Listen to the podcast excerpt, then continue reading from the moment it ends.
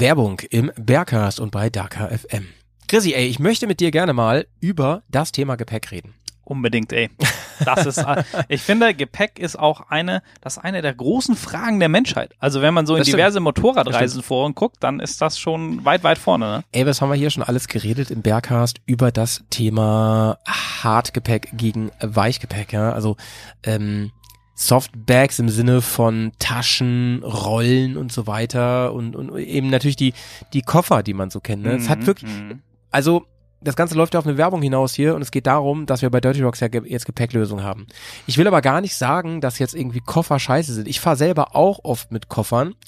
Ich würde eher sagen, it depends so. Es, es Ja. hängt davon ab, was willst du machen, ähm, was für Vorlieben hast du hinsichtlich, wie du Motorrad fährst und was ist dir wichtig. ne? Genau, ja. Darauf kommt's an. Ich, ich finde, das ist sogar der entscheidende Faktor. Ne? Was für ein Typ bist du? Ja. Was für ein Motorrad fährst du? Und was ist, was ist dir wichtig? Bist du der, der auf jedes Gramm schaut, super leicht? Ja, bist genau, du der, wo genau. sagt, nee, das mehr komfortabel oder ich möchte Ja. auch was zum Draufsitzen haben und so. Ähm, mir fällt sogar ein, es, es gibt einen YouTube-Kanal, Sautas Motor Channel. Ja, der, der hat ich. da vor ganz, ganz langer Zeit sogar mal ein Video drüber gemacht. Ja, wenn ich es nicht vergesse, packe Ja. ich in die Shownotes hier rein. Das ist, ähm, Das, das, das war ein gutes Video. Ich, also, Naja, also handwerklich und videografisch vielleicht, aber der, der, der Inhalt, die Message stimmt, ne? Es kommt auf Es die inneren Werte an. gerade bei Softgepäck gibt es ja die großen Marken, die man kennt. Müssen wir jetzt hier Mhm. nicht alle aufzählen, aber ähm, die man so kennt. Und die Marke, die wir jetzt ähm, über Dirty Rocks vertreiben, die ist ja nicht neu am Markt, aber auf dem deutschen Markt ist sie ziemlich neu. Also Ja. die kennt eigentlich kein Schwein bisher in Deutschland, außer man ist so voll in der in der Thematik drin. Und wir reden über Turkana. Ja. Taschen, die ähm, ein paar Vorteile haben gegenüber den anderen Taschen und ein paar Vorteile haben, die die auch haben. Lass uns doch mal damit anfangen, was die für Vorteile haben, die andere Softgepäcklösungen auch haben. Ich würde mal sagen, es ist natürlich diese Gewichtsfrage. Koffer wiegen für sich schon total viel und du kannst diese Taschen, was ich super nice finde, wenn du sie nicht brauchst, komplett klein falten und sehr gut lagern.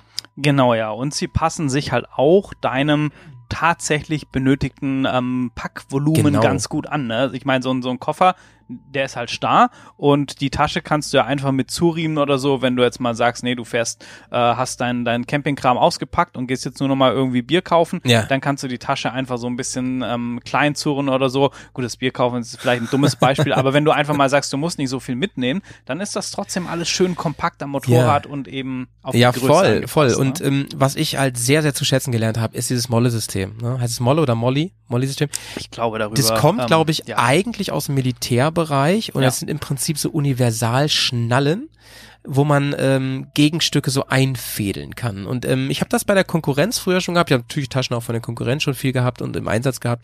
Die hatten das auch immer das habe ich so zu schätzen gelernt, weil Mhm. du da alles was es auf dem Markt gibt, was das Molly-System unterstützt, reinfädeln kannst und noch viel mehr. Zum Beispiel hast du da gerade eben, äh, weil wir gerade hier im Studio sind bei mir, hast du gerade hier meinen InReach äh, ähm, GPS-Tracker in der Hand gehabt. Da habe ich einen Karabiner dran und den kannst du halt auch wunderbar ins Molly-System reinklemmen.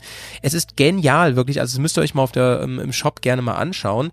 Ähm, das haben die jetzt nicht nur, äh, das hat jetzt nicht nur Tokana, aber die haben das halt auch. Und das finde ich einen ganz Ja. wichtigen Punkt. Ihr könnt also, das heißt, wenn ihr schon Taschen von einem anderen Hersteller habt, könnt ihr die miteinander kombinieren. Ihr könnt zum Beispiel Zusatztaschen da reinfädeln, ihr könnt ähm, Packrollen daran befestigen und alles, alles, was man irgendwie irgendwo drum schnallen kann, kann man daran machen. Du, du kannst sogar, ey, keine Ahnung, für das Guesthouse Roadkill mit Kabelbindern provisorisch irgendwas, was du auf der Straße Ja. findest, ähm, Ja. dran machen oder so, ne? Das, also das, das ist halt einfach super flexibel, ne? Du, Ja. Das muss nicht mal was vom, für ein Molle-System sein, sondern das kann irgendein Gurt sein, irgendein Gürtel, den du da durchfädelst und kannst dann halt irgendwie was dran ähm, fixieren und so. Das ist schon sehr geil.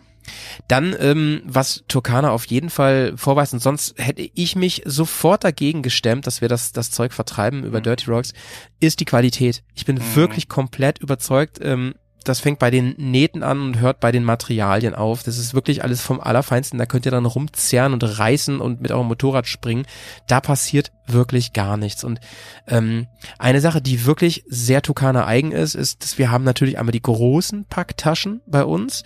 Ähm, das sind Kofferpendants, kann man sagen. Da kriegt ihr auch richtig, richtig Ja. viel rein. Und ähm, Ihr könnt aber auch sagen, Mann, ich brauche jetzt mal ein Gepäcksystem, was schön leicht ist und was auch auf ein sehr kleines Motorrad passt, beispielsweise auf eine 450er oder, oder ähnlich oder sogar noch kleiner. Oder 300 äh, CRF Honda, richtig, sehr, sehr beliebt. Ne? Richtig, ist, richtig, ähm, richtig. Grüße gehen raus an Wegewagen. Ja, ja, liebe Grüße. Und ähm, für die haben wir eben auch ein Taschensystem am Start, was ähm, dafür gemacht ist, dass es leicht ist, dass es für kleineres Gepäck gedacht ist, ohne dass man immer diese riesigen Beutel hat und äh, man kann es so unglaublich universal, aber eng ans Motorrad schnüren. Und es macht beim Fahren einfach mega Spaß, weil es ist nichts im Weg, ich komme da nicht ständig gegen, ähm, der Schwerpunkt bleibt noch sehr, sehr, sehr gut handelbar. Äh, ich kann es nur empfehlen. Und man kann es, ähm, dazu gehört so eine Grundplatte und man kann es eben kombinieren mit allen möglichen anderen. Man kann sich das komplett selber zusammenstellen. Und ähm, ja, ich fahre es sogar an meiner großen Maschine jetzt, wenn ja. ich so ein paar Tage ähm, Ausflug mache und sowas. Und dann könnt ihr selber entscheiden, mache ich oben drüber noch eine Packrolle, brauche ich das noch oder reichen mir sogar diese kleinen Taschen? Also gerade wenn ihr sagt, ich campe jetzt nicht, ist genial. Ist ja. genial. Da, das System ist ja so ultra flexibel, ähm, dass du halt auch sagen kannst, du nimmst diesen Grundträger nur als Halter für deine Tasche zum Beispiel. Stimmt. Ähm, also du musst auch, kannst auch ohne Seitentaschen fahren, wenn du sagst, es ja. reicht mir eine Gepäckrolle oder ein kleines, ja. ähm, äh, irgendwie so, ein, so eine kleine ähm, Tasche einfach nur für hinten drauf für so eine Tagestour. Ja. Und das Coole ist, klar, wir beide reden hier aus der Rallye- und Enduro-Sicht, aber das System kannst du halt auf fast jedem Motorrad fahren, also auch auf einer sportlicheren Maschine oder einem Naked Bike oder so. Das ist halt super flexibel und ähm, du brauchst ja keine sperrigen ähm, Träger oder sowas an dein mhm. Motorrad bauen und so, hast mhm. das schnell drauf, schnell wieder weg und ähm, das ist echt eine, eine super spannende Sache. Ich, ich, ich kann aber aus eigener Erfahrung sagen, ich habe ja Träger dran und die stören jetzt auch nicht. Ne? Man kann es auch schon sehr gut daran festmachen. Ja. Also ähm, es ist wirklich, wirklich universal einsetzbar und ähm, als letztes würde ich ganz gerne noch äh, kurz über den Preis reden, denn klar kriegt man das nicht geschenkt. Es ist auch wirklich High Quality und so weiter. Ähm, ich kann euch auch wirklich aus der, wir sind ja, wir haben es ja sehr ehrlich miteinander. Ich kann euch wirklich sagen, also wir verdienen da auch nicht die Welt dran. So, es ist einfach wirklich ein gutes Produkt. Es kostet sein Geld und ähm, es ist aber im Vergleich mit der Konkurrenz, die ich, die wir alle jetzt vielleicht im Hinterkopf haben, doch ein Stück günstiger. Mhm. Und das ist, glaube ich, ein geiler Kompromiss, eine geile Lösung und mir gefallen auch die Farben sehr, sehr gut, dieses Grau-Schwarz. Das Coole ist ja auch, wenn du jetzt äh, nochmal auf die großen Taschen zurückkommst, ja. wenn du da so ein Set kaufst, ne, dann hast du halt alles drin. Also du hast nicht nur die großen Taschen drin, sondern du hast bei uns auch ähm, die Taschen für deine Campingkocher, für zusätzliches Zeug. Also du hast halt einfach. Ey, inclusive. Äh, du hast halt inclusive ein rundum sorglos Paket mit Stimmt. Innentaschen, mit zusätzlichen Taschen außen dran. Also das kannst du dir dran schmeißen und bist eigentlich fertig für die große Reise. Das ist ähm, schon ganz cool. Und was, was mir halt auch noch gefällt an der Sache, ähm, dass wir mit Stolz sagen können, wir wissen wirklich, wo das herkommt. Wir haben da einen persönlichen Draht. Ja. Das ist nicht made in China. Ähm, das ist von Weltreisenden, Abenteuerreisenden für Abenteuerreisende und wird in, in Südafrika gefertigt und so. Also wir kennen da halt wirklich die, die ganzen Leute. Ja, du warst vor. Du ich war vor Ort, ne? Ich, ich kenne die Leute mit persönlich und und so und ähm, ja, das ist halt auch irgendwie so was, warum wir auch sagen können, wir wir stehen da voll dahinter, auch sogar aus der aus der Quelle, sag ich mal, wo es herkommt. Checkt doch mal ab, Turkana und checkt vor allen Dingen mein Lieblingsprodukt, die Lenkertasche ab. Ähm, dazu vielleicht in einem, in, in einem der nächsten Podcasts mal ein bisschen mehr. Ich kann nur sagen, also die möchte ich gar nicht mehr missen. Fand ich früher immer so ein bisschen affig, irgendwie so eine Lenkertasche. Inzwischen mein absolutes Lieblingsprodukt. Und ähm, geht mal auf letsgetdirty.de und dann unter Gepäck, da seht ihr, was wir so von Tukana im Programm haben. Und sprecht uns einfach gerne an, schreibt uns an, ähm, ruft uns an und äh, falls ihr da irgendwelche Fragen noch habt und dann, wenn ihr zufällig in der Nähe von unser, unserem äh, Headquarter wohnt, in der Nähe von ähm, Berlin oder Telto, dann könnt ihr sogar nach Absprache euch die Dinger mal live anschauen. Und gleich mitnehmen. Und gleich mitnehmen, ne? Also. Chrissy, ey, schön, dass wir das besprochen haben. Dann ähm, lass uns doch jetzt mal ein bisschen über die Dakar 2024 sprechen. Jo, jo, jo, ey. Auf geht's. Radio Dakar FM.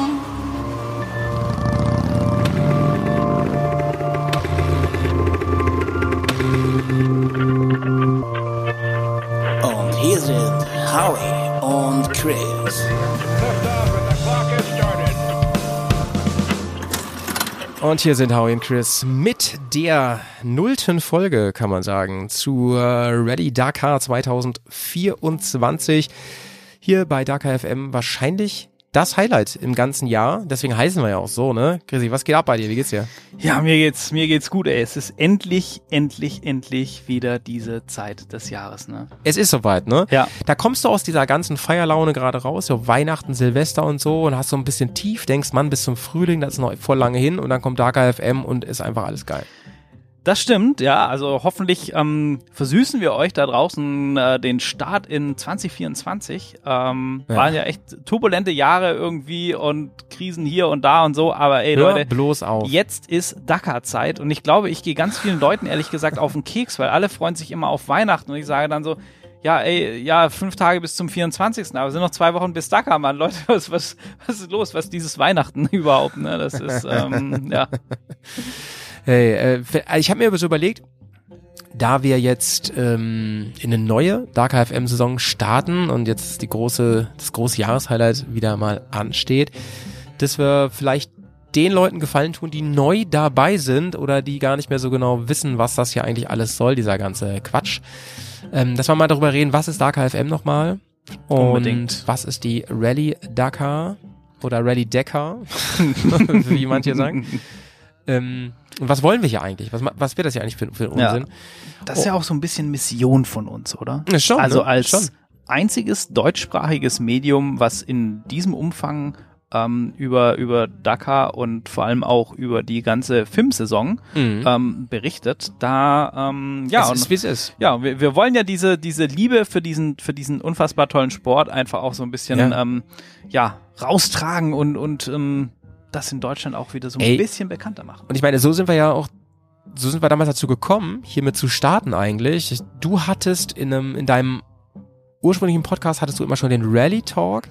Und dann bist du irgendwie mal hier, ähm, dann haben wir so ein bisschen, ein bisschen synchron das gemacht. Dann haben wir gesagt, ey, ich hätte gerne im Bergcast mehr Rally und äh, dann haben wir das so auf beiden Podcasts äh, ausgestrahlt. Und dann hast du irgendwann gesagt, ey, boah, das lass uns da doch irgendwie ein Ding von machen. Und ähm, ja, jetzt bist du hier mit zu Hause, das Ja, ist natürlich ganz mega. wunderbar.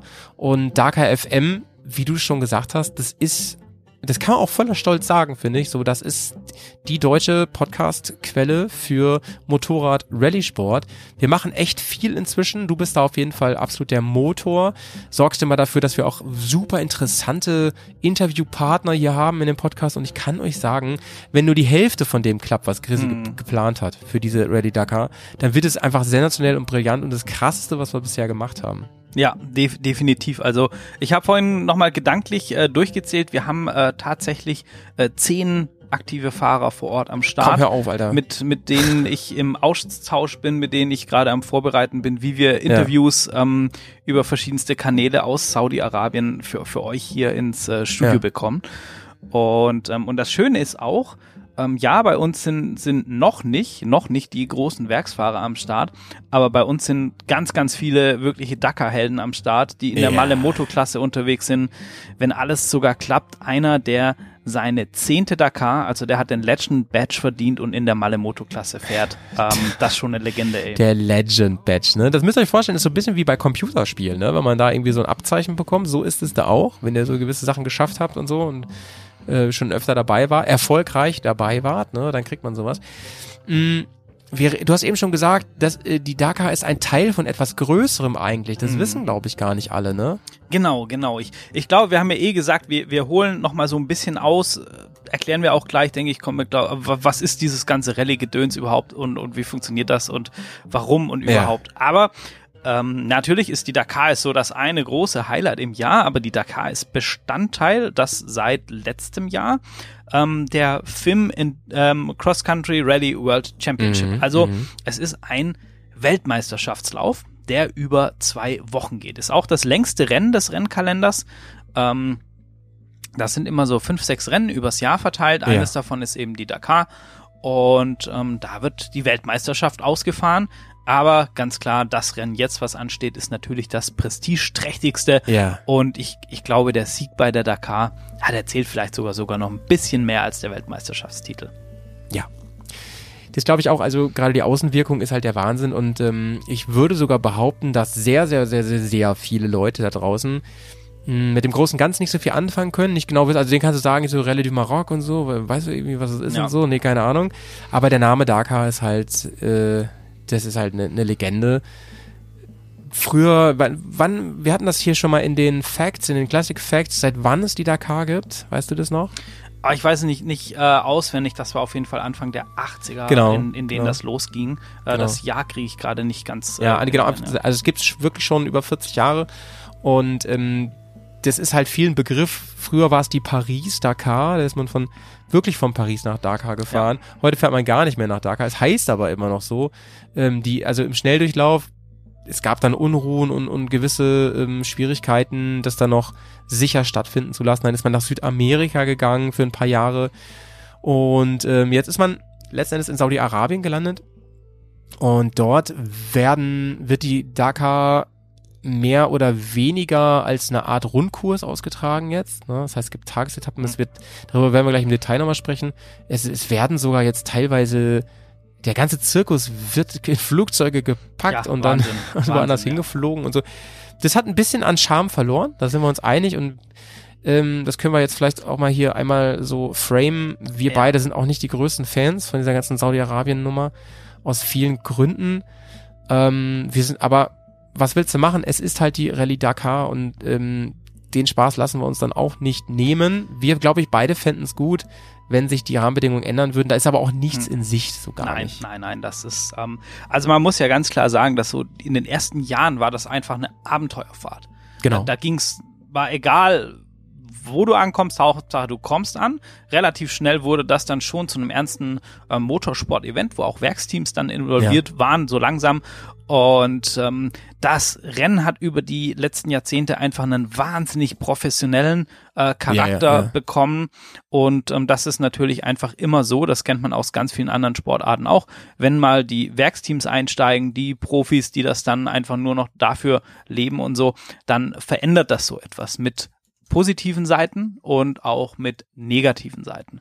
Und Mhm. ähm, ich finde natürlich schon, wo ich sage, ja, da bin ich so der Oldschool-Dakar-Mensch. Früher hat das einfach dazugehört, dass die Dakar durch mehrere Länder ging. Mit Ja. Gren Grenzüberquerung, mit ähm, Wechseln, Kultur, Leute, Landschaft und so. Und das hast du jetzt, wenn es natürlich einfach in Saudi-Arabien ist, nicht mehr.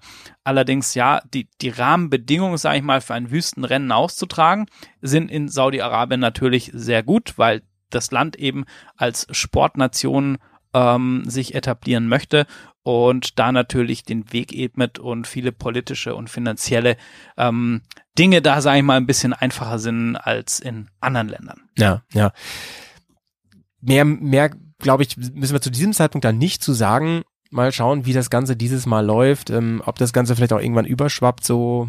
Du hast, du hast äh, im Vorgespräch eben schon gesagt, also es, es gibt auf jeden Fall auch äh, Sachen, die einfach nur zum, für den Prestige da sind, ne? so, keine Ahnung, dass man da unbedingt nochmal durch die Hauptstadt fahren muss und sowas. Aber wir sind unabhängig hier, wir können auf jeden Fall uns da ein Urteil drüber erlauben und das machen wir auch und trotzdem sagen wir nicht nein, wenn wir da mal nächstes Jahr eingeladen werden. Genau, nachdem, nachdem weder Eurosport noch irgendein anderer Sponsor ähm, gesagt hat, Mensch, die beiden, die müssen unbedingt äh, da vor Ort sein. ja. Aber was ja nicht ist, ne? Also, Ja, ja. ja, ja. Genau. Vielleicht, vielleicht, ähm, Grisi, kann, kannst du einmal kurz abreißen im Rallye Dakar, dass wir das einmal hier in Folge 0 machen. Wie funktioniert so eine Rallye eigentlich? Worum geht's? Genau, also es geht darum, um sehr lange Etappen zurückzulegen. Es gibt verschiedenste Fahrzeugklassen, es gibt LKWs, es gibt ähm, Quads, es gibt Motorräder, es gibt ähm, verschiedene Autoklassen. Die T1 Plus ist da die höchste Klasse, also mit am meisten Power und so. Äh, dann gibt es noch so ein paar andere kleinere Randklassen und es gibt noch eine Klassik. Äh, äh, Wertung, wo historische Fahrzeuge mitfahren und aber das würde jetzt schon wieder den den Rahmen sprengen und ähm, wenn man an Rallye-Sport denkt, dann denkt man vielleicht ganz oft so an die WRC oder so, so diese Rallyes, die es auch Ja. in Deutschland gab mit dem Auto, ja, ja. Ähm, wo es ja so Wertungsetappen gibt. Die sind abgesteckt und ähm, dann fährt man die auf Zeit und hat dann so Zwischenetappen. Und ähm, da läuft das so ein bisschen anders, aber doch eigentlich ähnlich auf, auf der Dakar oder auf dieser Film Cross Country Ja. World Championship. Und zwar funktioniert das so, du hast ein Biwak, das ist dein Camp, Mhm. deine, deine Base. Das Biwak kann an einem Ort bleiben, das zieht aber bei so großen Veranstaltungen auch meistens um. Also ist dann an einem anderen Ort an dem Tag. Du als Fahrer fährst los von diesem Biwak aus. Und ähm, dann hast du erstmal eine Verbindungsetappe, die Liaison. Das werden wir auch ganz oft ansprechen. So eine Liaison kann von 500 Metern bis 300 Kilometern ähm, Ja. längentechnisch alles Mögliche sein. Dann hast du eine Sektion, das ist die sogenannte Special. Die ist gewertet. Also da läuft die Stoppuhr und darauf kommt es dann auch an. Und du musst natürlich diese Specials so schnell als möglich bewältigen und äh, musst allerdings auch deine Liaison, deine Verbindungsetappe in einer gewissen Zeit fahren, weil du meistens eine Start oder du hast eine Startzeit. Also du musst dann um, keine Ahnung, 8 Uhr zum Beispiel ist deine Startzeit für die Special. Du weißt, du hast allerdings noch 300 Kilometer Verbindungsetappe, musst davor noch frühstücken, essen und so weiter und so fort. Dann kannst du dir ausrechnen, wann du ungefähr aufstehen musst Ja. und auf dem Bike sitzen musst, dass du rechtzeitig um 8 an dieser, an diesem Start bist. Ja. Ähm, es ist auch so, die Motorradfahrer eröffnen immer den Tag. Und danach starten dann die Autos. Die haben dann schon mal äh, die Spuren der Motorräder, um sich ähm, ja dran zu orientieren, denn die Motorräder sind die besten Navigatoren. Und Ja. damit kommen wir zum nächsten großen Punkt. Denn an dieser Special und auch diese Verbindungsetappe, da hast du kein äh, GPS, so wie wir das kennen, oder ein Track oder irgendwas, oder das ist auch kein abgesteckter Kurs, sondern du hast ein Roadbook. Und ein Roadbook, das ist so eine Papierrolle, bei manchen auch digital, da kommen wir im Laufe der Dakar sicherlich nochmal drauf zu sprechen. Ähm, aber klassisch eine Papierrolle in so einem DIN A5-Format. Das wird von links nach rechts gelesen. In der ersten Zeile stehen die Kilometerangaben. Also du startest bei 0,000 und dann im mittleren Feld hast du dann den sogenannten Tulip. Ähm, das ist eine Anzeige, also über so einfache Strichcodes, also Pfeil nach rechts, links, vereinfachte Symbole aus der Landschaft, ähm, wird dir dargestellt, wo du denn da langfahren musst. Und dann hast du nochmal ähm, im ganz rechten Feld so eine Zusatzinformation wie ein Kompasskurs zum Beispiel oder ein Vermerk, dass es hier eine Gefahrenstelle gibt. Und dann ist das Ziel, du fährst also los bei 0,0 Kilometer geradeaus. Und ähm, dann steht zum Beispiel dran, nach drei Kilometern musst du äh, von der Hauptpiste auf einen kleinen Track, der schlecht lesbar ist, abbiegen und musst dem dann wieder für vier Kilometer folgen. Und nach vier Kilometer hast du dann die nächste Note. Ja. Und so navigierst du dich über die Special. So eine Special, die sind so zwischen ja, 100, 200, 300, 400 Kilometer oder über 400 Kilometer ist, glaube ich, die längste Special dieses Jahr. Also wo gewertet wird, 400 gewertete Rennkilometer an einem Tag im Gelände. Und dabei machst du komplett diese Navigation. Es gibt dann noch so Wegpunkte, das sind so GPS-Checkpunkte, die musst du durchfahren. Da gibt's auch verschiedene Typen, das würde das jetzt aber auch ähm, äh, sprengen. Das können wir vielleicht im, im Laufe der nächsten Genau. äh, Wochen können wir das mal hier und da alles ansprechen. Genau. Und ihr dürft uns auch gerne fragen, ne? Also ihr könnt Unbedingt. gerne über, über Instagram könnt ihr uns ähm, anschreiben oder unsere E-Mail-Adresse, Ja. die hier im in den Show Notes steht. Ähm, das beantwortet Chrissy gerne alles für euch. Die ganze. Bisher haben Ja. wir alles auch immer rausbekommen, selbst wenn wir Ja. was nicht wussten. Und wir haben ja Experten hier. Die genau, wir ja genau. fragen. Wir haben mittlerweile echt eine gute Handvoll Experten, die Dakar fahren, die äh, sich auf Dakar vorbereiten, die Roadbooks selber machen, Rennveranstalter sind und so. Äh, da haben wir eine, eine ganz coole äh, Bibliothek, also unser eigenes Rallypedia im Hintergrund sozusagen. und ähm, genau, und das, also man muss sich das dann vorstellen, ne? die Jungs sind da so 10 bis 12 Stunden Minimum auf dem Bike am Tag und navigieren. Und die fahren ja aber gleichzeitig ein Rennen und die fahren nicht auf der Landstraße, sondern die fahren auch teilweise querfeldein, über Dünen, über Schotterpisten, über krasseste Gelände. Die fahren morgens los, da ist es verdammt kalt in der Wüste, 0 Grad, teilweise unter 0. Tagsüber haben sie dann 25, 28, 30 Grad. Also der, der Körper und vor allem auch der Kopf, also du musst ja auch mental immer konzentriert bleiben. ja. Ähm, und wenn man dann jetzt noch mal raushaut, ne, dass die Profis, also die Werksfahrer, die fahren auf diesen Wertungsetappen, wo es um die Zeit geht, mit der Navigation, also während sie dieses Roadbook selber, das muss man Ja. auch von Hand vorspulen Ja. und dann muss man noch gucken, ob man den richtigen Kompasskurs hat und dass man alle Wegpunkte einsammelt, das bestätigt das GPS dann und so. Da fahren die im Gelände und echt, Ja. also in keinem leichten Gelände, fahren die einem Schnitt, je nach Etappe, zwischen 130 und 140 kmh im Schnitt. Ah, ja. das ist sick, ey. Ich, bin, ich, ich bin ja ähm, die, ähm, letztes Jahr bin ich ja richtige Sahara-Dünen gefahren und äh, ich kann nur sagen, das ist auch kein normaler Sand. Das ist, das ist ähm, ganz, ganz, ganz feiner Sand. Sehr, sehr schwer zu fahren und du musst, du musst auch einen krassen Speed haben, um da vorwärts zu kommen. Und ey, da passiert auch so viel Unerwartetes. Also ich glaube, Das hat schon einen Grund, warum die in, äh, in den zweispurigen Fahrzeugen, warum die immer noch jemanden daneben haben, der da die, Ja. das, das Ja. Roadbook ne, äh, Mapping, das, die Navigation übernimmt und ähm, dass einfach, also die Werksteams einfach so viele Leute am Start haben, die sich um alles kümmern. Es gehen ja auch Sachen kaputt und so und du gehst ja auch kaputt bei sowas. Äh, Es hat alles schon so seine, seine, seine, seine Berechtigung. Und wenn man dann überlegt, dass manche halt ohne Team fahren, ist es Mhm. wirklich ähm, irre. Genau, irre. genau, das ist, ähm, und da noch zu sagen, was, also zum einen, das gibt die Klasse mit Team, das ist so, da fahren die meisten Fahrer mit drin und es sind Ja. ähm, 25 oder 27, müsste ich 27, jetzt nachgucken, genau. 27, die haben die Ehre in der Original by Motul, wir nennen das Malle Moto-Klasse oder die Molly Motos liebevoll, das sind die Jungs, der Veranstalter transportiert eine große Metallkiste Ja. plus ein Zelt, ein Schlafsack, ein, ein, ein, ein Ersatz, Satz Räder, also einen zweiten Radsatz. Ja. Und ähm, das war's dann schon so ziemlich, ne? Noch so ein Ja. paar, eine Sporttasche mit deinem persönlichen Kram. Und Ja. Ähm, das heißt, die kommen von der Stage und während die Werksfahrer erstmal zum Physio gehen, der Mechaniker das Motorrad wäscht und in Stand setzt, ähm, schrauben die erstmal das Moped zurecht. Ja. Wenn sie dann noch Zeit haben, gucken sie, ob sie bei so dem ähm, Physio, den die, den die äh, Rallye-Gemeinschaft zur Verfügung stellt, vielleicht noch irgendwie sich was einrenken lassen. Dann äh, gucken sie, dass sie Essen bekommen, gehen zum Briefing und schlafen. Das ist, das, Das ist ist wirklich so, so krass. Wahnsinn. Ne? Es ist ja, ähm, wir haben in den letzten Staffeln und auch ja zuletzt mit Mike, mit Mike, Wiede- Mike Wiedemann darüber gesprochen, also Dakar-Fahrer haben wir darüber gesprochen, was alles kostet, wie man sich darauf vorbereiten muss, also was es nicht nur an Geld kostet, das ist immens viel, auch an Zeit, an Passion, an allem, an Klinkenputzen bei Sponsoren und hast du nicht gesehen, du brauchst, du musst es irgendwie hinkriegen. Und dann ist das eine Tortur vor Ort, sondergleichen. Ne? Ja. Also man muss so davon überzeugt sein, das machen zu wollen, da kann man gar nicht genug Hüte vorziehen Ja. vor dieser Leistung. Und das, das Besondere finde ich dann noch, dass das hast, das haben wir jetzt ja ganz oft miterlebt, ne, bei den Gästen, die Ja. wir hier hatten und so, Ja. dass du denkst, boah, das sind so alles richtige Badass-Typen, die da ein Ego Ja, haben bis unter die Decke und so, Denkt dass du man. das durchziehst.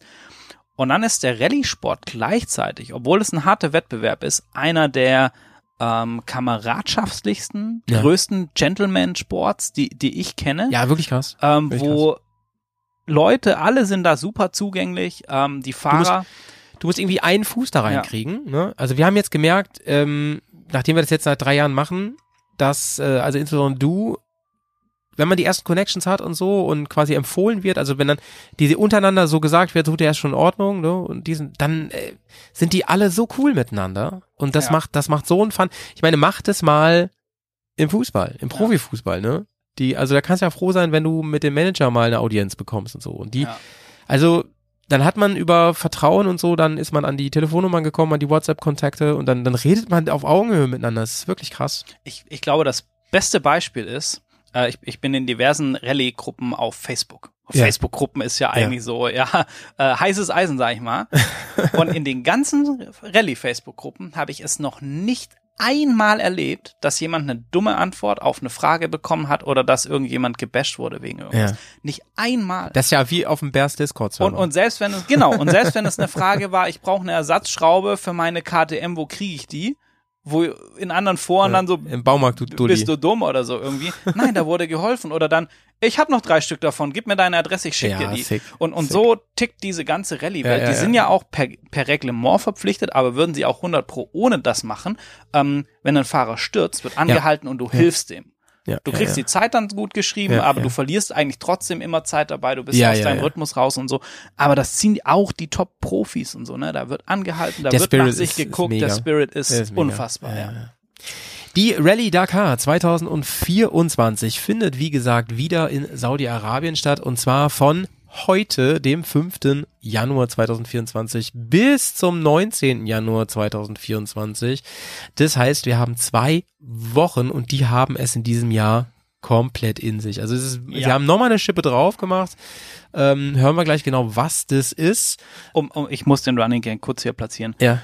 Um zu sagen, wie jedes Jahr, es ist die härteste Dakar aller Zeiten. Das muss jedes Jahr einfach vor Ja, der ja. aktuellen Ausgabe einmal Also sie wollen, sie wollen, diesen, die, sie wollen dieses Motto, dem wollen sie auch immer gerecht werden Ja. und das machen sie, indem sie einfach alle noch mehr stressen und so. Ähm, uns natürlich, also fürs Publikum ist es natürlich Spektak so alles und ähm, die finden, also der Start ist ähm, in Al-Ula in diesem Jahr.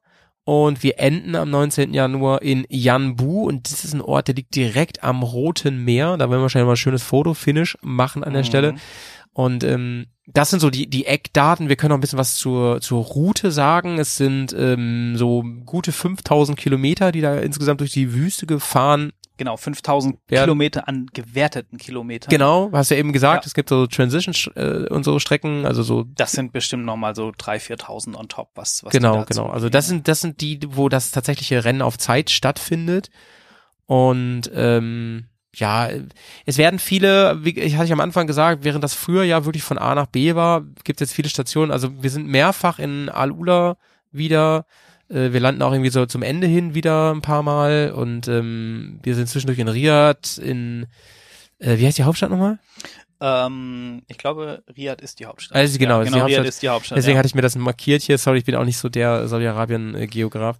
Ähm, also man, man muss, man muss schauen, es gibt, äh, es gab früher, gab es diese Pausentage, die waren sehr, wie war das immer? der Rest Day. Der, der Rest Day war immer ähm, alle fünf Tage oder so? Na, während, während der Mitte im Prinzip des Rennens. Also es gab so Ja. einen Rest Day. Immer. Genau, genau. Und, Wie ist es jetzt? ähm, Ja, es gibt wieder einen Rest Day.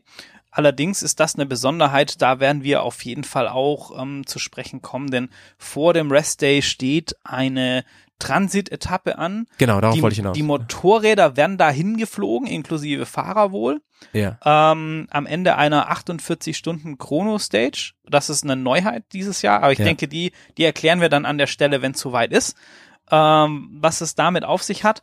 Und ähm, genau, alle anderen Vehikel, also Autos, ähm, Side-by-Sides, äh, Trucks und so weiter, die müssen tatsächlich eine ultralange Verbindungsetappe Es gibt ähm, auf 48-Stunden-Etappe dieses Jahr, oder? Gen genau, genau. Nach Ja. dieser 48-Stunden-Etappe Krass, müssen die dann Alter. diesen Mega-Transit fahren, um dann Jo. den Rest-Day in Riyadh zu haben. Ich meine, ich muss sagen, ich weiß nicht so genau, Mike hat ja hier gesagt, er fänd's eigentlich cool, wenn sie ähm, das alle zusammenfahren würden Ja. und nicht die Motorräder fliegen, so von dem Spirit. Bradley hat das auch gesagt. Also sie gucken mal, wie das, ähm, wie das so wird vor Ort. Ich bin ein bisschen froh, denn für die Malemotos, wenn die Ja. da noch dieses, also die sind ja eh schon am, am Limit und Ja, brauchen ja, diesen. Ruhetag für den Körper, wenn die dann da noch mal, ich keine Ahnung, wie viel Kilometer das sind, 700, 800 Kilometer Mhm. einfach da durchs Land fahren. Ähm, ja, weiß ich nicht. Aber da kommen wir sicherlich, das ist Tag 5 und Tag 6, wo wir diese ähm, Chrono-Stage haben. Da werden wir ähm, zum einen sicherlich viel von den Leuten zu hören bekommen, die wir in Kontakt haben. Und da gehen wir dann auch nochmal drauf ein, was das jetzt überhaupt für eine neue Ja, ja, ähm, Sache ist, die sich der Kader einfallen lassen Übrigens, hat. bevor wir jetzt dann über die ähm, diesjährigen Motorrad-Teams und Fahrer reden, ähm, kurzer Side, zwei kurze Side-Facts. Erstens, ähm, ich habe recherchiert, dass es einen Vertrag gab gibt jetzt seit kurzem, der Saudi-Arabien die äh, Rally Dakar bis 2029 zugesichert hat. Das heißt, da wissen wir schon mal, was passiert. Aber ganz interessant, ab 2025, also im Jahr drauf jetzt, da dürfen laut Vertrag und sollen auch ähm, weitere Länder für Etappen herangezogen werden. Was das genau heißt, also ob das noch mehr Flugetappen sind, damit man dann mal eine Etappe, keine Ahnung, im Nachbarland nochmal im anderen äh, Wüstenstaat fahren kann. Äh, also ich befürchte, es geht mehr so in diese Richtung. Es wird wohl kaum eine Pariser Etappe geben. Aber wir lassen uns da mal überraschen, was da passiert. Das ist ja auch so außerhalb den Golfstaaten schon wieder gar nicht so einfach mit der politischen Situation Ja, ja, ja, teilweise genau, und so. genau, ähm, Will ich jetzt gar nicht so groß thematisieren, aber also ich bin auch sehr gespannt, ob und was sie da draus machen.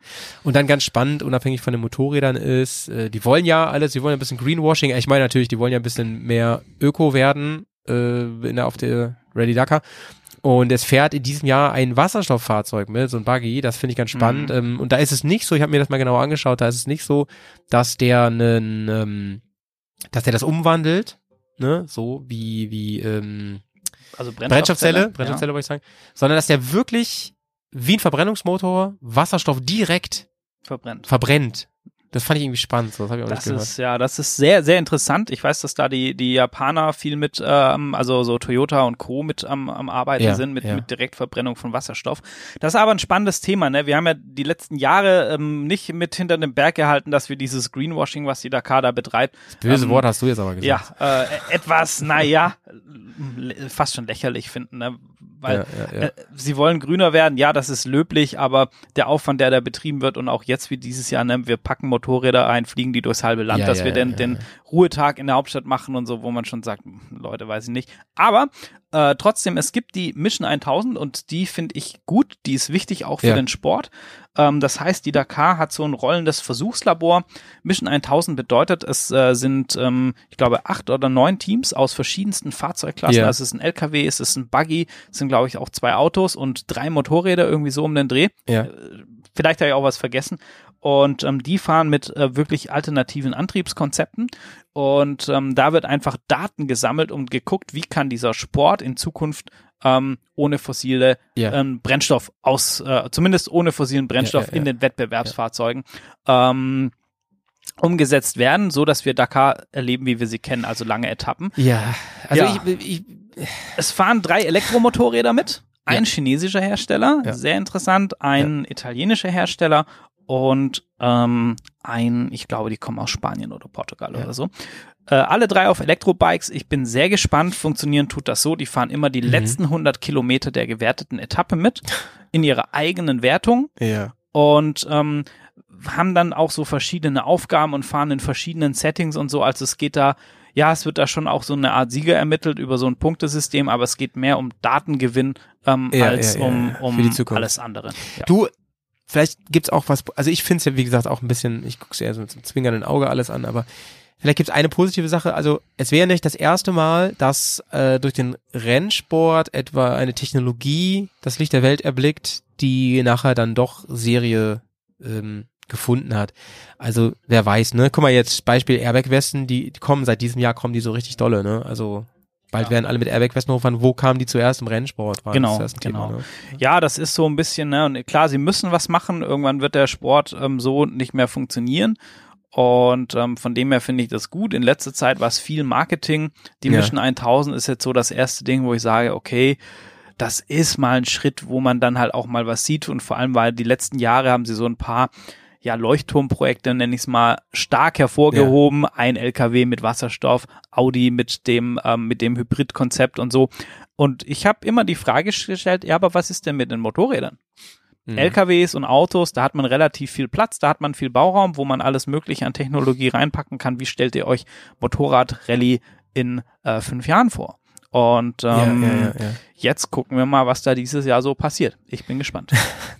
Da sind wir alle. Kommen wir zu den Teams und Fahrern. Und da muss ich ganz ehrlich sagen, jetzt bei der, ist, glaube ich, die 46. Rallye Dakar, kann das sein? ja, ich glaube ja. Diese Ja, sowas, 46. Rallye Dakar. Ähm, es hat sich einiges getan. Während, während vor einigen Jahren da wirklich noch so eine One-Team-Show lief, wo man immer das Gefühl hatte, boah, die machen das einfach unter sich aus, ist da wirklich seit einigen Jahren jetzt wieder richtig Bewegung drin und ich glaube, dieses Jahr wird es wieder richtig spannend, das meine ich ernst. Denn wir haben da verteilt in den Teams ein paar Leute, die alle für große Überraschungen sorgen werden. Lass uns doch aber wirklich damit starten, mit den Hoffnungen, die keine Hoffnung sind in diesem Jahr. Mike, leider wird Ja. ja. nicht gewinnen. Die Dakar, wenn ihr hier ähm, seit ein paar Wochen zuhört, wir haben ja Mike begleitet, ähm, seinen Weg nach Dakar. Wir haben mehrere Folgen aufgenommen, er hat uns mal ganz viel erzählt, wie er sich vorbereitet, was das alles heißt und so weiter. Und hat sich leider im Training verletzt vor ein paar Tagen. Müsst ihr einfach die letzte Folge nochmal nachhören, die ähm, My Way to Dakar, Folge 4, unser Weg nach Dakar, da erzählt er das nochmal alles. Und ich meine, dafür haben wir ihn hier demnächst als, als Experten. Das ist für uns jetzt und euch super, aber ist sehr, sehr schade für ihn. Aber ey, dadurch kriegt unser Weg nach Dakar natürlich eine Staffelverlängerung. Und das, genau, ich wollte gerade sagen, das Schöne ist, und ich bin da echt beeindruckt, ne, wie Mike damit umgeht, mit diesem doch krassen Rückschlag Ja, voll, ähm, und der so positiv bleibt und denkt, dann nehmen wir uns ein Beispiel und sagen, na gut, dann wird der Weg nach Dakar halt ein Jahr länger. Wir begleiten Mike weiterhin und äh, haben den hier im Podcast. Wir dachten ja auch, wir sitzen jetzt schon im Biwak und berichten Ja, von das da. war eigentlich der Plan, aber ein Jahr warten jetzt. Wie, wie gesagt, im nächstes Jahr werden wir dann sicher eingeladen endlich. Das hoffe ich doch dolle. Dann natürlich mein, ich bin ja kleiner Fanboy von Matze Wagner und der ist auch Ja. nicht dabei in diesem Jahr. Der hatte auch einen echt heftigen Unfall. Mh, auch wenn er nicht so heftig war, die, wie die Medien das dargestellt haben, führte es zum Aus und der wäre natürlich, wie immer, ein Favorit gewesen bei der diesjährigen Dakar.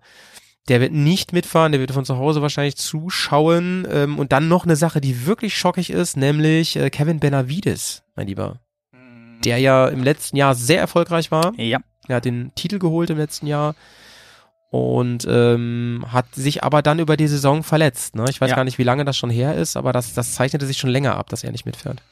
Ja, der hat, ich glaube, der hat sich auch im Training irgendwie verletzt am, am Fuß Ja. und, und es war ähm, bis vor kurzem noch unklar, ob er jetzt starten kann oder nicht. Man hat dann nicht so richtig was gehört, ne? Und ähm, ja, Die, aber es spannend ist auch, dass die Nummer eins im Team, im äh, Matic Hofner Konzernteam, sage ich mal, dazu gehören KTM, Gasgas und Husqvarna.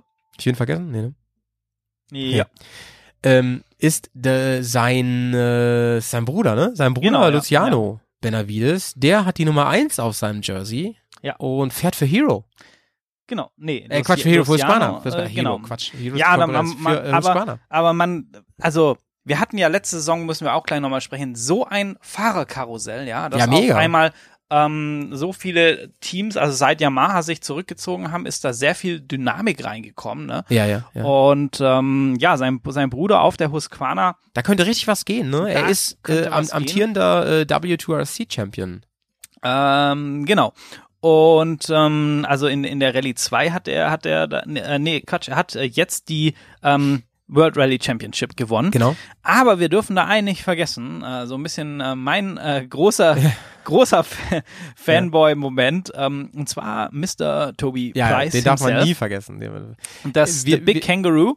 Wir spekulieren ja, dass es sein letzte Dakar auf zwei Rädern ist. Ja, ja, das könnte es sein. Aber Tobi hat eine, ähm, hat auf der Dakar so ein bisschen Probleme gehabt ähm, letztes Jahr und die Saison über lief der nach der Dakar auch nicht gut. Er hat sich da auch verletzt gehabt und so. Ja. Und ähm, der ist aber super stark zurückgekommen und ähm, Und hat das ganze Jahr eine konstante Leistung Er hat gezeigt, das ne? konstant und er hatte aber auch viel Pech. Ey, ihm ist dann äh, der der ähm, Stoßdämpfer hinten gebrochen auf dem auf dem vorletzten Rennen. Und äh, Matze Waldner, weil der eh schon raus war, hat ihm dann seinen Stoßdämpfer gegeben, aber da hat er halt so viel Zeit verloren. Und ähm, Ja, ja, ja, sonst hätte er tatsächlich, wäre das, äh, hätte sich das im letzten Rennen entschieden, ob er noch ähm, gewinnt. Und, und trotz Sieg im, im letzten Rauf, äh, Lauf bei der ähm, bei der Marokko Desert Challenge hat es für Tobi nicht gereicht Ja, ja. und ist er ganz knapp Zweiter in der Also, äh, ähm. Weltmeisterschaft geworden. Also der Typ hat noch Bock. Ja, und er ist einfach ähm, äh, wahrscheinlich der sympathischste im ganzen Zirkus da. und, und ich, ich glaube, der Typ ist auch einer, der das, auch der komplett das, wahnsinnig. der das wirklich das abgebrühteste Mindset da hat. Ja, auf jeden Fall. Wenn wir, wenn wir über das Team Mattighofen reden, müssen wir auf jeden Fall noch über Sanders reden, über Mhm. Daniel Sanders. Ähm, er fährt für Gasgas, also ähm, ne, im gleichen Konzern. Jo. Mit dem muss man immer rechnen, würde ich Ja. sagen. Ganz, ganz starker Fahrer und ähm, natürlich zweifachen Sieger Sunderland dürfen wir auch nicht außen vor lassen. Ähm, der fährt auch für Gasgas. Ne? die, Äh, ähm, Sam Sunderland jemand, der nicht nur Dakar-Erfahrung hat, sondern der wahrscheinlich auch so vom Talent und seinen Fähigkeiten alles mitbringt, um hier das Ding in diesem Jahr wieder mit nach Hause zu bringen. Genau, genau. Das, ähm, das ist das, äh, das große, große Thema, ne? Das ist, der ist letztes Jahr ja so dumm ausgeschieden, Sam Sunderland. Ich glaube, auf Etappe 2 war es schon für ihn vorbei. Ja. Und ähm, ja, der ist natürlich, ähm, natürlich motiviert. Und äh, da gucken wir mal. Das sind halt auch alles Jungs, die sind, die sind absolut ähm, die Top-Profis ähm, und sind wirklich auf dieses Rennen so vorbereitet und fokussiert. Für die ist das auch das Wichtigste und das, ähm, das größte Ding dieses Jahr einfach. Ja, ne? ja, und ähm, ja. da sind wir halt alle gespannt. Die wollen alle nochmal einen Titel holen. Ja. Und ähm, da Team Musquana hast du angesprochen, das war ja einer der großen ähm, Überraschungen für mich. Das Skylar House, überraschend, der wurde ja, nachdem er als Privatier zweimal gestartet ist, Ja. alles auf die eine Karte Ja. gesetzt hat, Ja. bei Team Musquana aufgenommen und der hat ganz überraschend in der Saison zu Honda gewechselt. Ja, das ist richtig krass. Lass uns doch wirklich mal über Honda jetzt reden. Ja. Ähm, lass uns mal über das äh, Team Monster Energy Honda reden. Die müssen sich nicht verstecken. Die haben, die haben technisch qualitativ alles, was man braucht. Sie haben den zweiten äh, W2RC Herstellertitel in Folge gewonnen und haben eine, ein, ein neues Motorrad, was das ganze Jahr geglänzt hat. Genau. Ähm, es ist im Prinzip eine CRF 450 Rallye. Natürlich alles so im, im absoluten, Ja. alles angepasst und so. Und sie haben Ricky Brabeck im Team. Ja, Ähm, jemand, sehr der, erfahrener, ja, genau, sehr schneller und vor allem konstanter Mann. genau, also absolute Bank. Und Ja. ähm, er hat, wenn ich mich nicht irre, 2020 den Titel geholt, hier in Dakar. Äh, genau, ja, war der erste Amerikaner, glaube ich, auf dem Motorrad. Ja, ganz genau, ganz genau. Und ähm, natürlich Pablo Quintanilla darf man auch nicht vergessen. Langjährig, sehr schnell, äh, auch übrigens Dakar Legend Badge Träger, ne, also seine Ja. zehnte Dakar. Und ähm, war, er, er war, habe ich mir aufgeschrieben, sechsmal unter den Top 5. Ja. Das heißt, mit dem muss man auch Ja. rechnen. Ähm, und ich glaube, dass Team Honda nicht, also KTM und Co. sollte die nicht nur auf dem Schirm haben, die, die müssen aufpassen, dass äh, Honda hier nicht für die große Überraschung Das ist einer der, der, St- also das war ja auch in den letzten Jahren, ähm, Honda und KTM waren ja so die, wo sich ähm, da Ja. wirklich gebettelt haben um die Siege. Und jetzt darf Ja. man ja nicht vergessen, ne? die haben Skylar House, den Mann aus dem Husqvarna Team eigentlich, der natürlich jetzt auch weiß, wie hat sich Husqvarna vorbereitet und so, Ja, wie sind der die ne? Insider-Infos. Der hat, der hat da Wissen. äh, Skylar House hat auch die letzten Rennen und die letzte Saison gezeigt, dass er verdient Werksfahrer ist. Ne? Der ist schnell, Ja, der ist ja, konstant.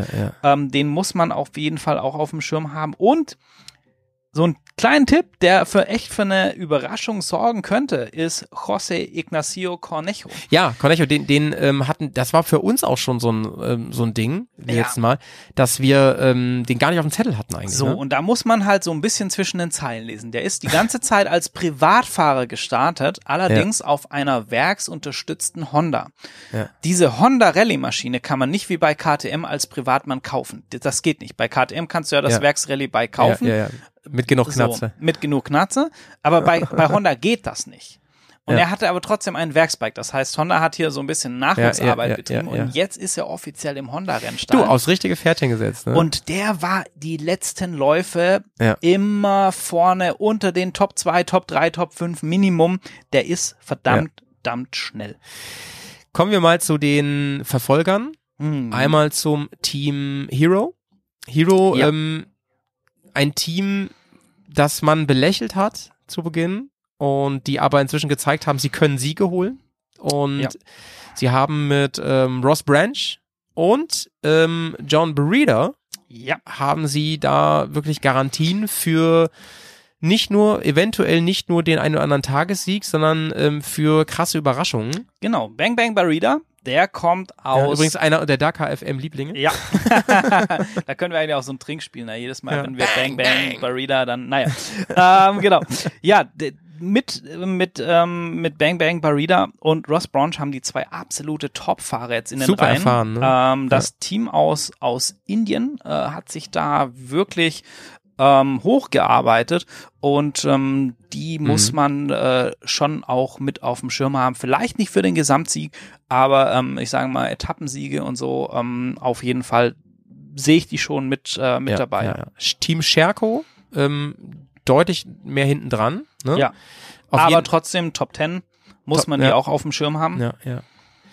Also die fahren mit ähm, Lorenzo Santolino. Das ist so, würde ich sagen, ihre Topfigur im, im Scherko-Team.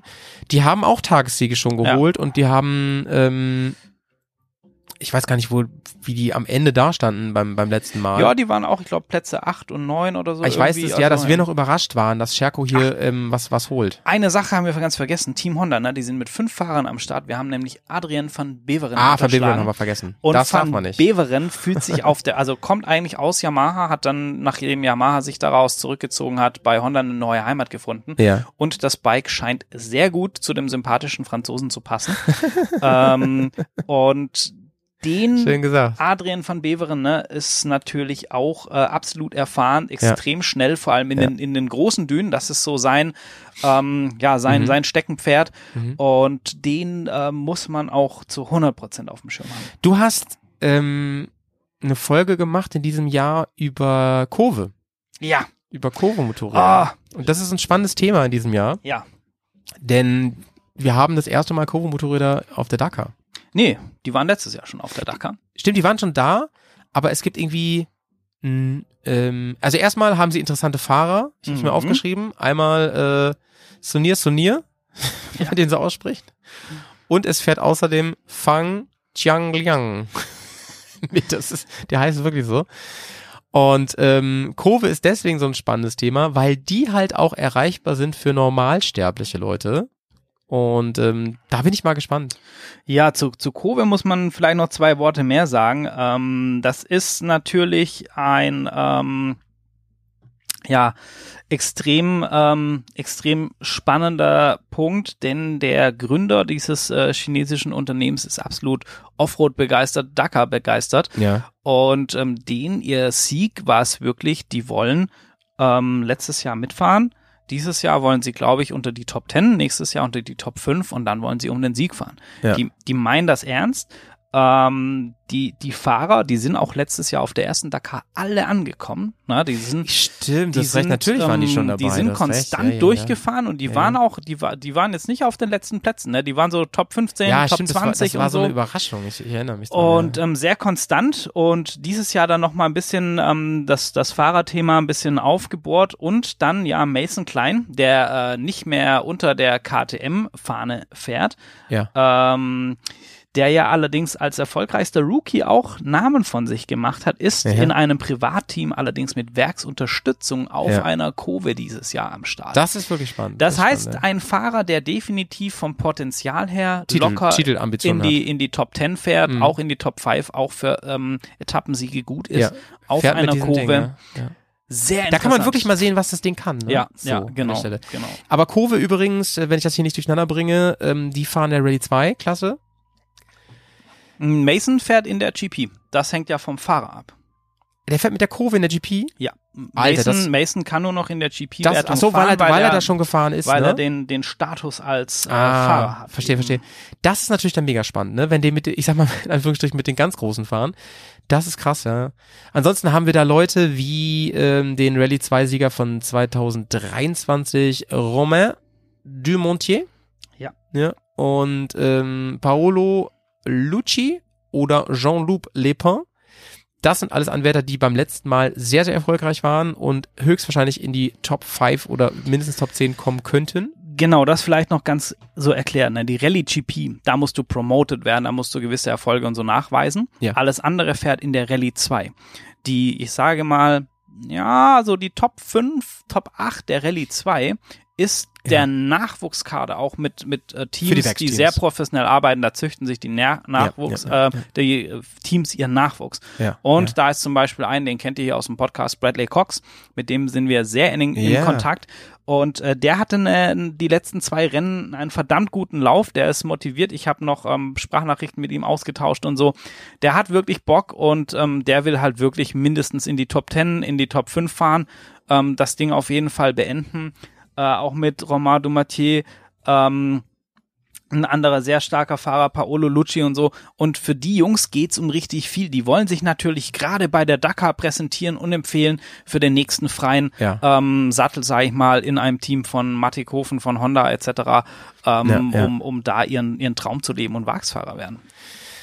Ja, dann hast du am Anfang ja angesprochen, die Original bei Motul Fahrer, das sind die wahren Helden, kann man sagen, die die ähm, Wartung und Reparatur alles selbst übernehmen. 27 sind es, wie gesagt, und unter anderem Simon Marcic aus Slowenien. Das ist vielleicht ein Name, den man hier auch schon öfter mal gehört Genau. hat. An der Stelle. Ja, Simon, das ist der, der den äh, Legend Bench sich jetzt verdient hat. Also sein zehnte Teilnahme, den hatten wir hier auch schon mal im Podcast. Mit dem stehen wir auch in äh, Kontakt. Ähm, sehr sympathischer Dude aus Slowenien und hat sich da Genau. echt einen, einen krassen Weg gearbeitet. Ne? Und ähm, fährt jetzt, ich weiß gar nicht, das wievielte Mal in der, in Da der. Kistenfahrerwertung, aber mehrfach. Also der weiß, was auf ihn zukommt. Und ähm, ja. Und ah, übrigens, so wie das aussieht, kleiner Spoiler, werden wir den Gewinner der Malemoto-Wertung vom letzten Jahr Bruder. im Podcast haben dieses Mal. Da sind wir aber sowas von gespannt. Ja, das ist das Line-Up für dieses Jahr und ich finde es mehr als nur vielversprechend. Also ich habe das Gefühl, ähm, wir haben eine richtig spannende Mischung, so aus, aus Leuten, die erfahren sind, die aus, aus Champions, ja, und äh, Neulingen, die ähm, zum ersten Mal dabei sind oder zum zweiten Mal, aber jetzt Ambitionen haben und so weiter.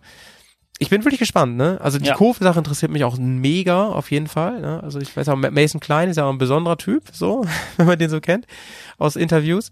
Äh, wie sich das alles so verträgt, da bin ich mal gespannt. Ähm, aber was da ganz vorne passiert, naja, was soll ich sagen, Leute, da bin ich halt auch dann Fanboy, ne? Also Ja. das interessiert mich natürlich auch mit am meisten.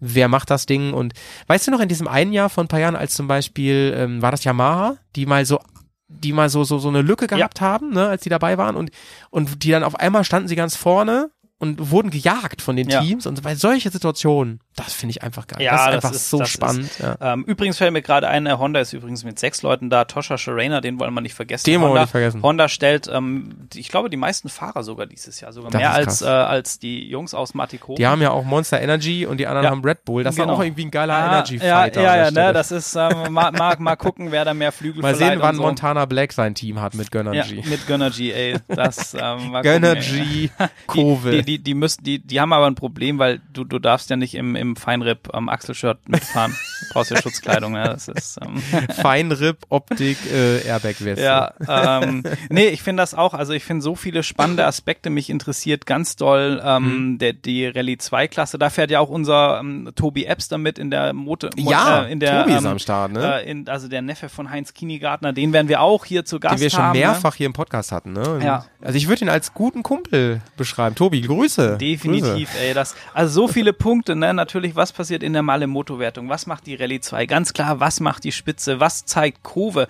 äh, Ja. sehen wir eine Überraschung von Hero, dass die auf einmal da irgendwie äh, den, den Zaubersprit ausgepackt haben und, und da allen davonfahren oder ähm, gerade mit Ross Branch auch ein Fahrer, wo ich sage, ey, Ja, ja, ja. Wenn da alles passt, wenn das da einmal Klick macht und läuft, das ist ja auch ganz viel, ne? Ähm, es ist auch immer so ein, so ein bisschen Glück. Das muss auch einfach so alles zusammenkommen. Dieser berühmte Ja. Klick machen, die Navigation läuft. Und ey, selbst wenn du eine halbe Stunde Vorsprung hast und du verpasst einen Wegpunkt, verfährst dich doof oder so Ja. und auf einmal ist alles anders. Innerhalb von, von einer Entscheidung ist alles anders. Und ähm, das ist ja so dieses, dieses Spannende. Dann das Thema, äh, diese Bonuspoints, diese Bonusminuten, werden wir nochmal erzählen. Also es ist, ähm, ja, ihr merkt, ich bin schon wieder völlig aufgeregt, obwohl ich gar kein Energy getrunken habe, weder Monster noch Red Bull.